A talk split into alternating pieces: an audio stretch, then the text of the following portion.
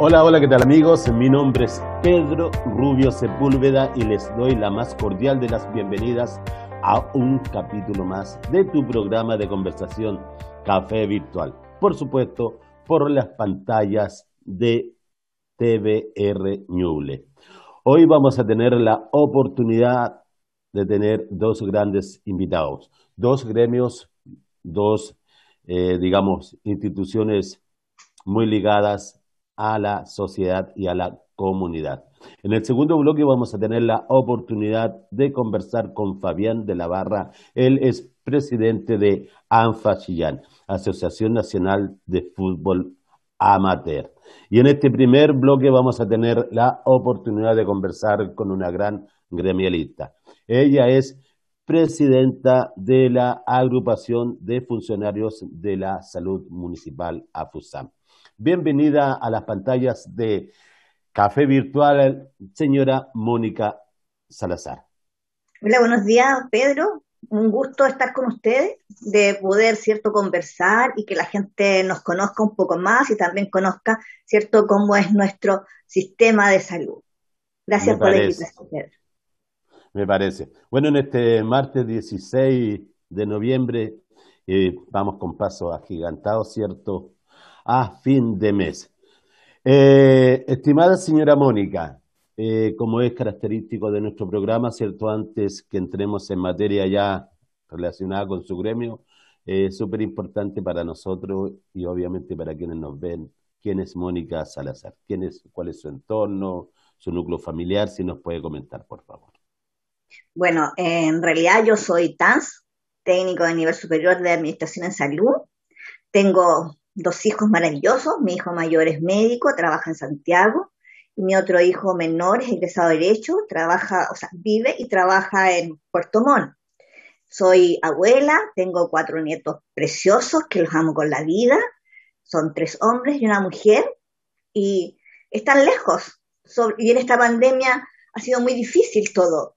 De hecho, mi nieto menor nació el 22 de diciembre y no lo he podido conocer no lo he podido abrazar, no sé, solo lo he visto por videos de llamada, eh, fotitos, pero imposible, nosotros estamos en cuarentena y ellos han estado en cuarentena ya, así que eso ha impedido que, yo pueda ir y conocerlo. O sea, esta situación nos ha marcado mucho, profundamente, eh, en muchos sentidos, no tan solo en el tema laboral, sino que también en el familiar, porque le digo, para mí como abuela, que las abuelas en realidad somos re querendonas con los nietos, para nosotros es muy importante eso, y sin poderlo abrazar, sin poderlo sentir, ha sido realmente doloroso. Bueno, la, la, verdad que, que, esta pandemia, cierto, ha, ha causado estragos a nivel familiar. Y en ese sentido, independiente del, del, del cariño y de, la necesidad que uno tenga, ¿cierto?, por abrazar, por, por, compartir con sus seres queridos, pero hay que ser en ese sentido eh, con un espíritu más preventivo, porque la verdad que este bichito no perdona, así que tenemos que ser responsables, ¿cierto? Y el autocuidado es fundamental dentro de esta enfermedad.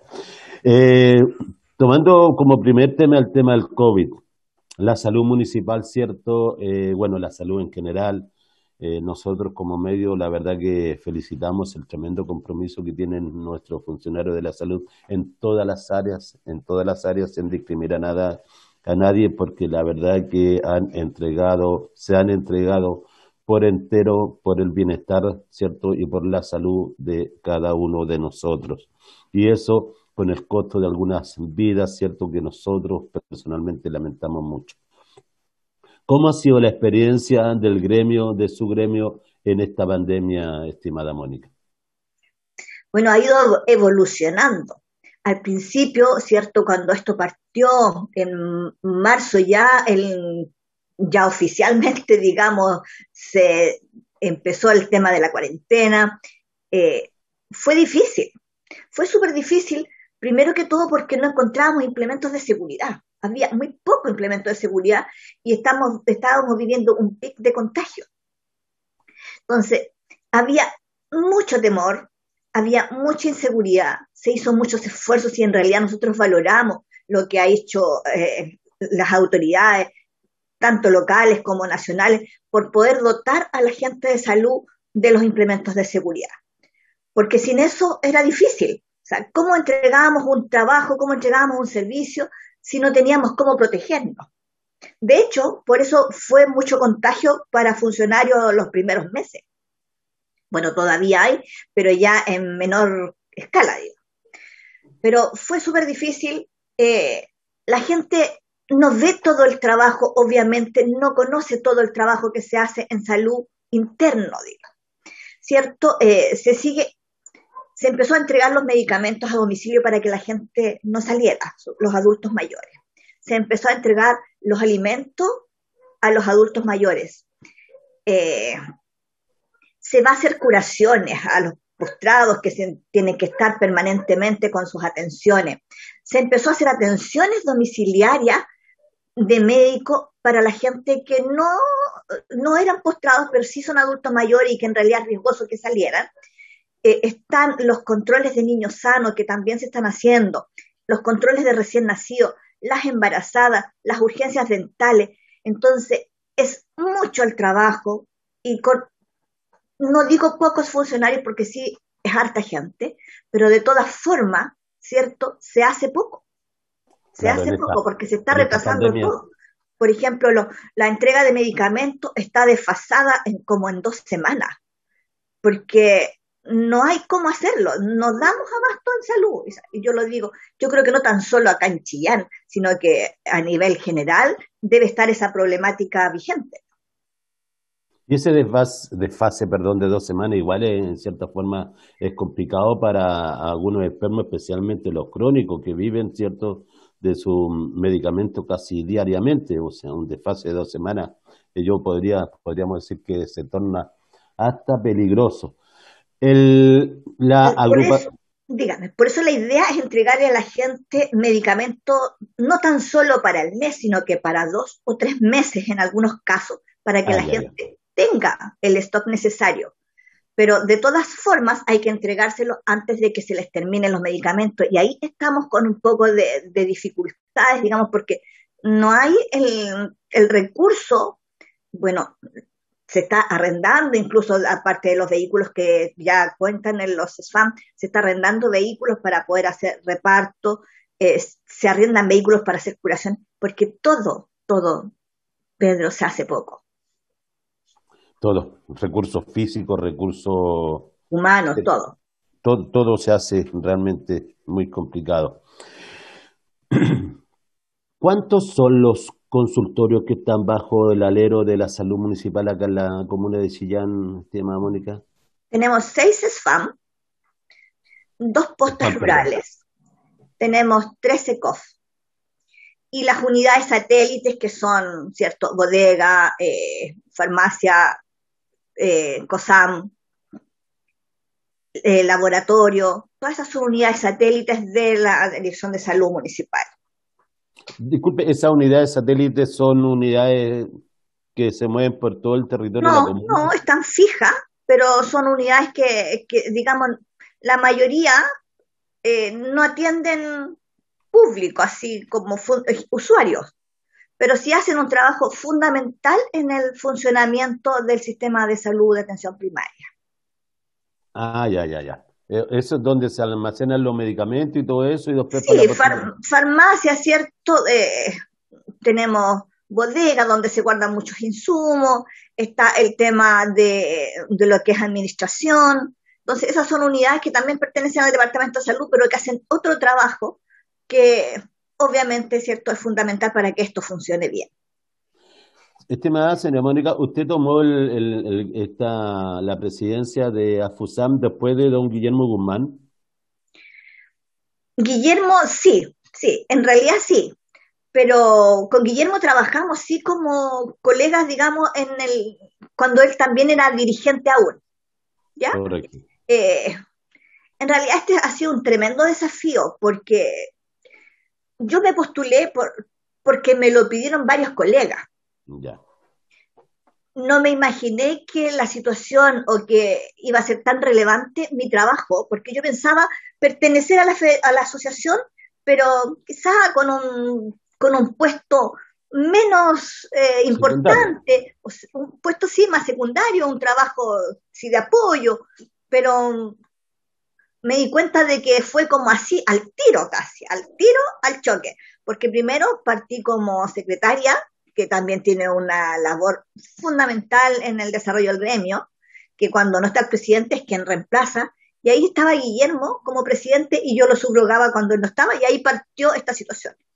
Y esa fue mi primera vez. Y la segunda votación saqué la segunda mayoría, que también para mí fue eh, una sorpresa, porque si bien hago el trabajo con dedicación, con cariño, porque sé la importancia que tiene y porque si en realidad eh, yo estoy aquí es porque tengo que hacerlo y hacerlo de la mejor forma posible. Así que me fue extraordinariamente bien, que, que casi me sorprendió y ahí estamos, en la presidencia de la, de la asociación. Feliz, con ganas y, preocupada. En realidad yo estoy 24/7, o sea, a mí si un compañero o una compañera me llama, no sé, una de la mañana, un día domingo, sábado, de lunes a viernes, 24/7, absolutamente 24/7. A mí no me incomoda, siempre tengo la mejor disponibilidad para poderla atender o atender y, y resolver lo que ellos necesitan. Pero siempre estoy dispuesta. Me parece genial el compromiso de los dirigentes. Yo siempre es fundamental en todos los gremios y en toda la estructura, ¿cierto? Que decir también de los dirigentes de Junta de Vecinos, que, ellos también tienen un tremendo compromiso. Así que un, un, fuerte abrazo a todos los dirigentes en las diferentes áreas. Fui 30 años, Pedro, presidenta de una Junta de Vecinos, 30 años. Fui presidente de la Unión Comunal de Junta de Vecinos de Chillán también en dos periodos.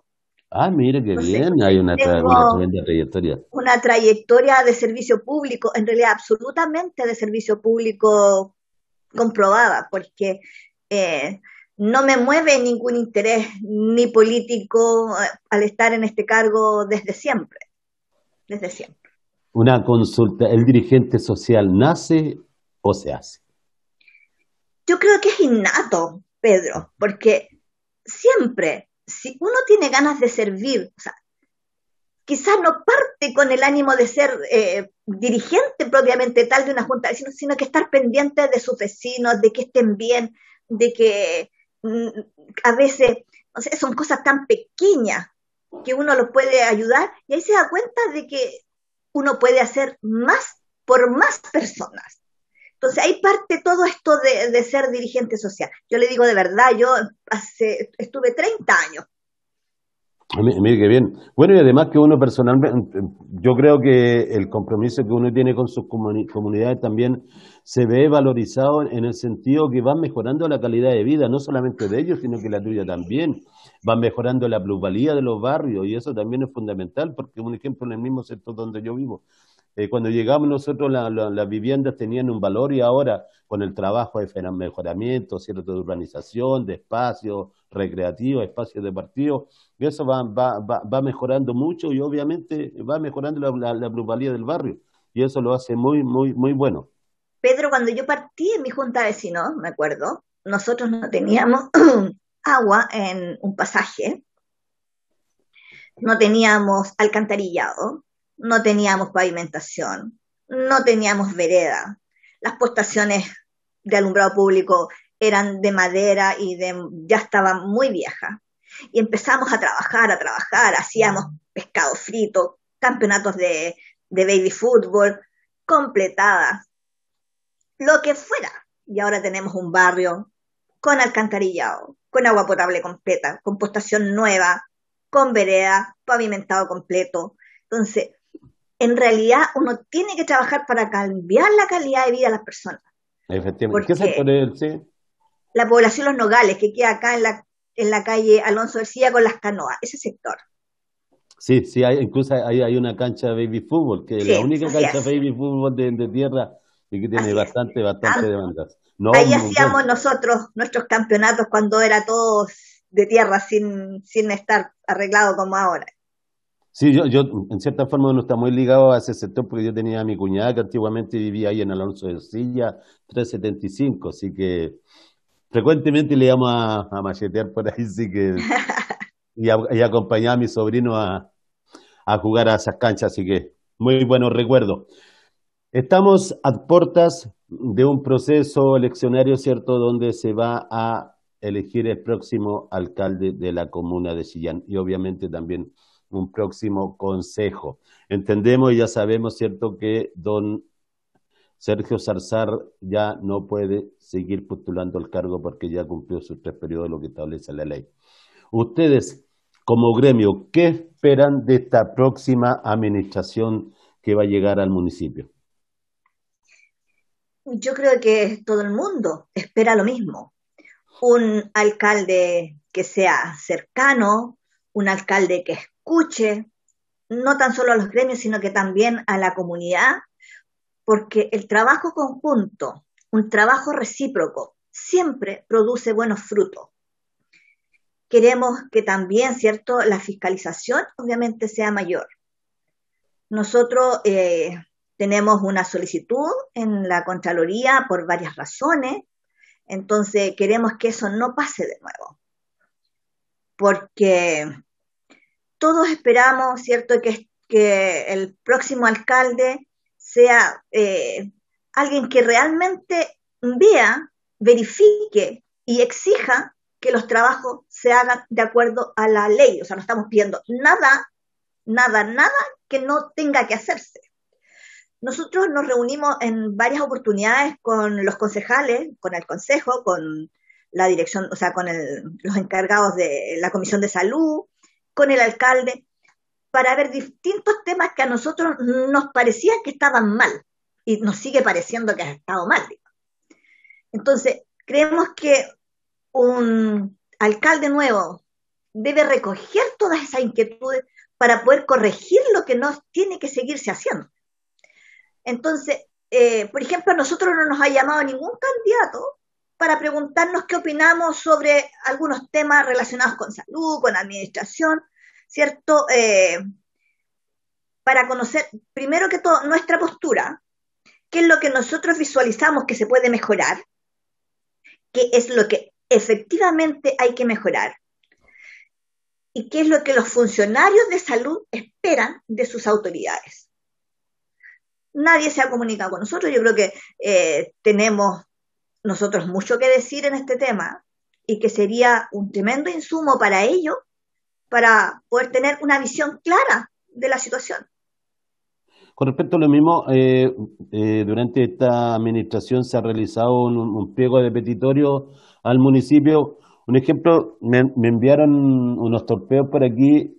Un ejemplo dice, una está relacionada con la jefatura, que desde la mirada del gremio de ustedes, esto tiene que pasar a ser eh, planta y no plazos pico como lo son actualmente. ¿Me podría más o menos profundizar en esa, en esa propuesta?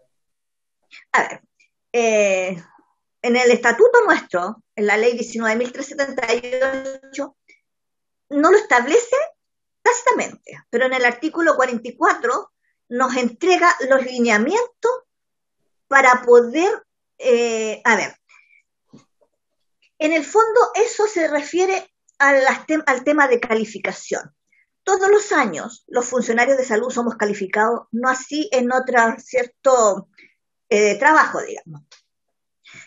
Se califica en dos oportunidades y después se hace una, se precalifica en dos oportunidades y después se hace una calificación final. Se califica a los funcionarios desde, eh, eh, desde el 30 de septiembre hasta el 28 de febrero y después desde el 1 de marzo hasta el 30 de junio. La calificación que termina en febrero se ejecuta ya en marzo, digamos, se finaliza en marzo. Y la de junio se finaliza en julio.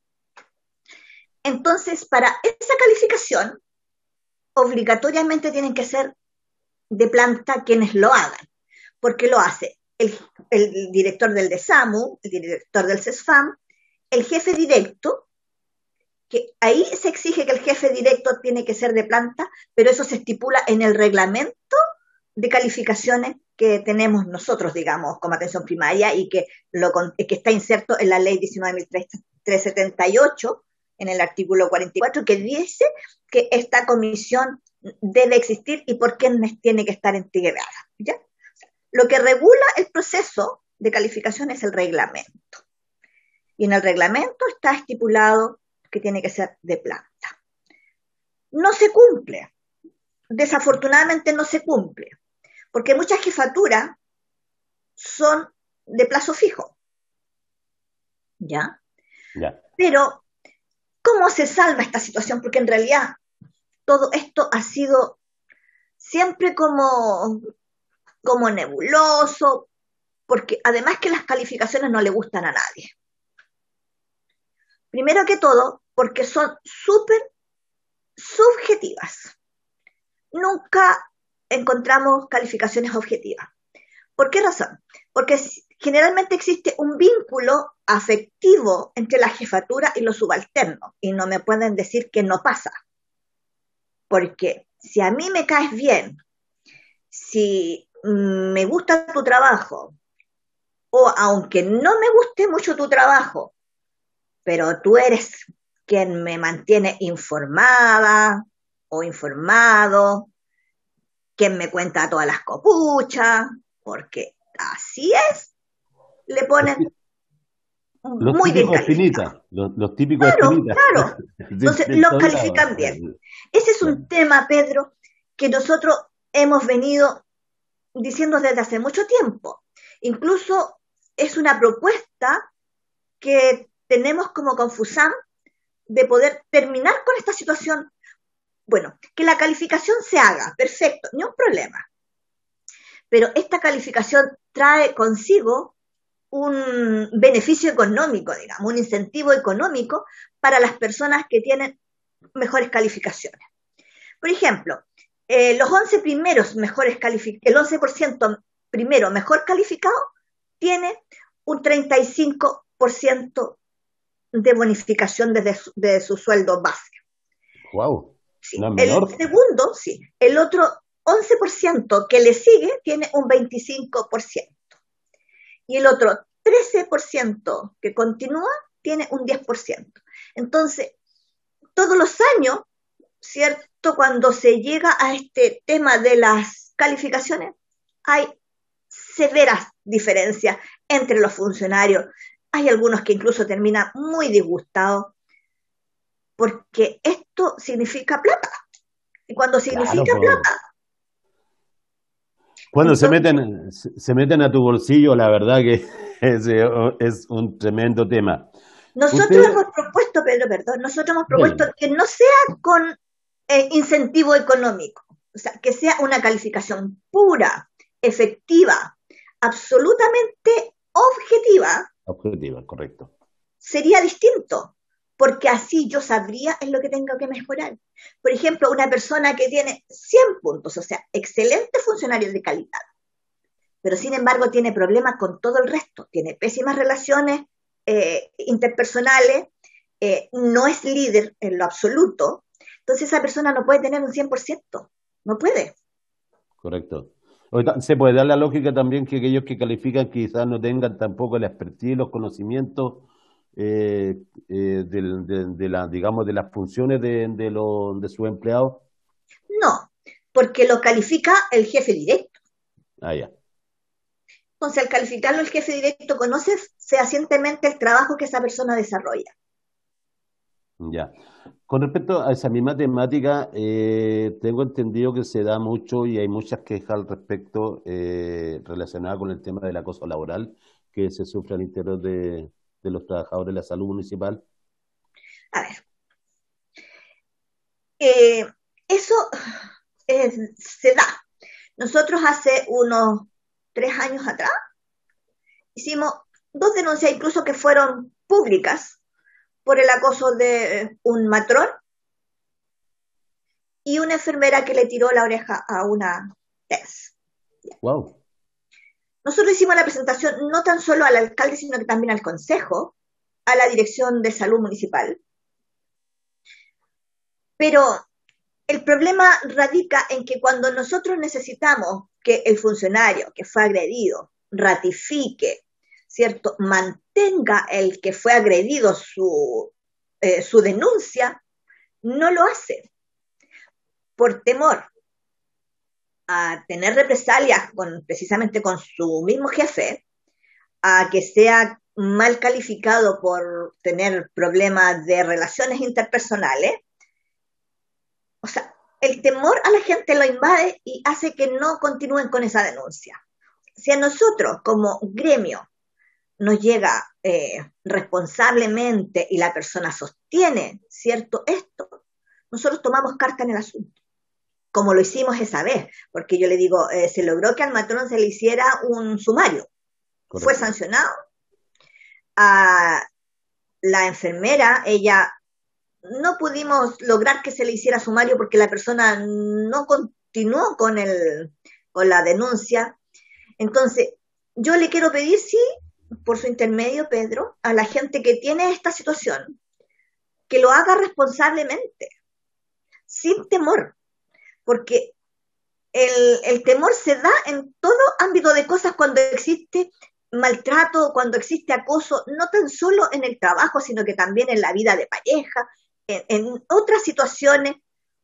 Y si la gente no hace las denuncias responsables, no tiene el valor. Para eso estamos nosotros, para acompañarlos, nosotros los vamos a sostener, los vamos a proteger, pero necesitamos que esa persona tenga, ¿cierto?, la valentía de continuar con el acoso y que haga la denuncia. Si a nosotros nos llega, como a FUSAM, por escrito, por escrito, la información de que alguien está siendo acosado laboralmente, no le quepa ninguna duda, Pedro, que nosotros lo vamos a defender, vamos a llegar hasta las últimas consecuencias para que esta situación se subsane y que ellos sepan que pueden contar con nosotros siempre, pero tienen que ser, sí, eh, firmes y sostener el, esta denuncia. Yo creo que la, dignidad del ser humano es un valor súper importante y tiene que empezar desde uno mismo. Si no, yo no, la verdad que, y, lo peor de todo que no, no lo puedes transmitir a los demás.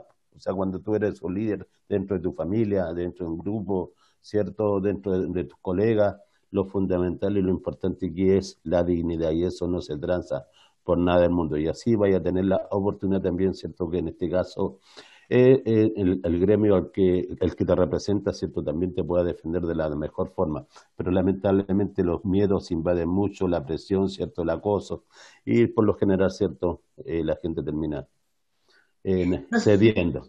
Nosotros tenemos, Pedro, un reglamento de higiene y seguridad que tenemos que conocer todos los funcionarios y en ese reglamento contempla precisamente el tema de los maltratos, lo contempla y lo sanciona.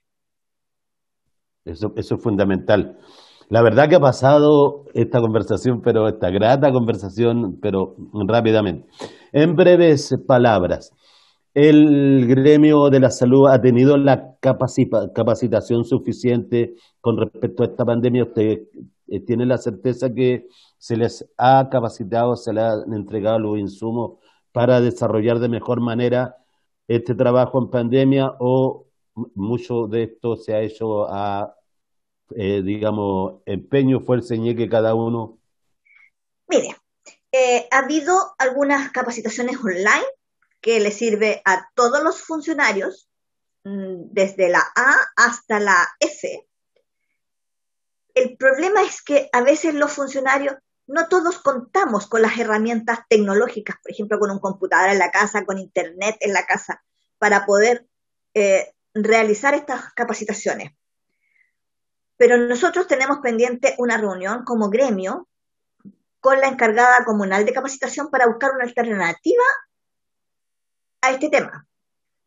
Porque en realidad eh, para nosotros como, como funcionarios de salud es fundamental tener capacitación, porque si no, no podemos eh, subir de grado, no, no podemos avanzar en nuestra carrera funcionaria si no tenemos la capacitación, porque la experiencia está porque seguimos trabajando, pero si no tenemos la capacitación no podemos continuar con nuestra carrera funcionaria. Me parece, me parece muy, muy buen aporte. Eh, sus palabras, por favor, de, de despedida. Pedro, yo le agradezco enormemente esta oportunidad ha sido muy grato. Eh, sí, y quiero enviar un, a la comunidad que aprovechen esta instancia de la vacunación. Estamos en todo el periodo, ¿cierto?, donde se está vacunando a la gente contra el COVID-19. Yo me vacuné las dos veces, me sentí súper bien, no he sentido ni siquiera un dolor de cabeza, nada, nada, nada, y me siento con una tranquilidad que me permite entregar un mejor servicio a la gente, porque ya no estoy con el temor de que me puedo contagiar. Eh, así que la gente que acuda es la única herramienta que tenemos en este momento. No hay otra herramienta que podamos utilizar para decir vamos a combatir el COVID de esta forma. Es lo único que tenemos. Esperemos en Dios que esto sea efectivo, que ya nos sirva para el futuro y que podamos vencer de esta forma eh, esta tremenda pandemia que nos ha afectado al mundo entero. Y Me parece Pedro.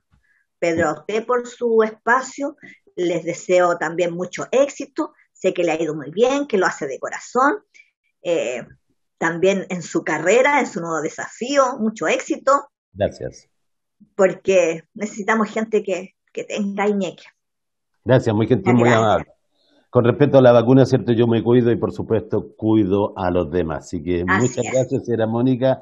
Mis queridos amigos, después de esta maravillosa conversación con una gran gremialista, cierto, como es la señora Mónica Salazar, presidenta de AFUSAN Chillán, vamos a una breve pausa y volveremos para conversar con el presidente de ANFA Chillán, don Fabián de Navarro.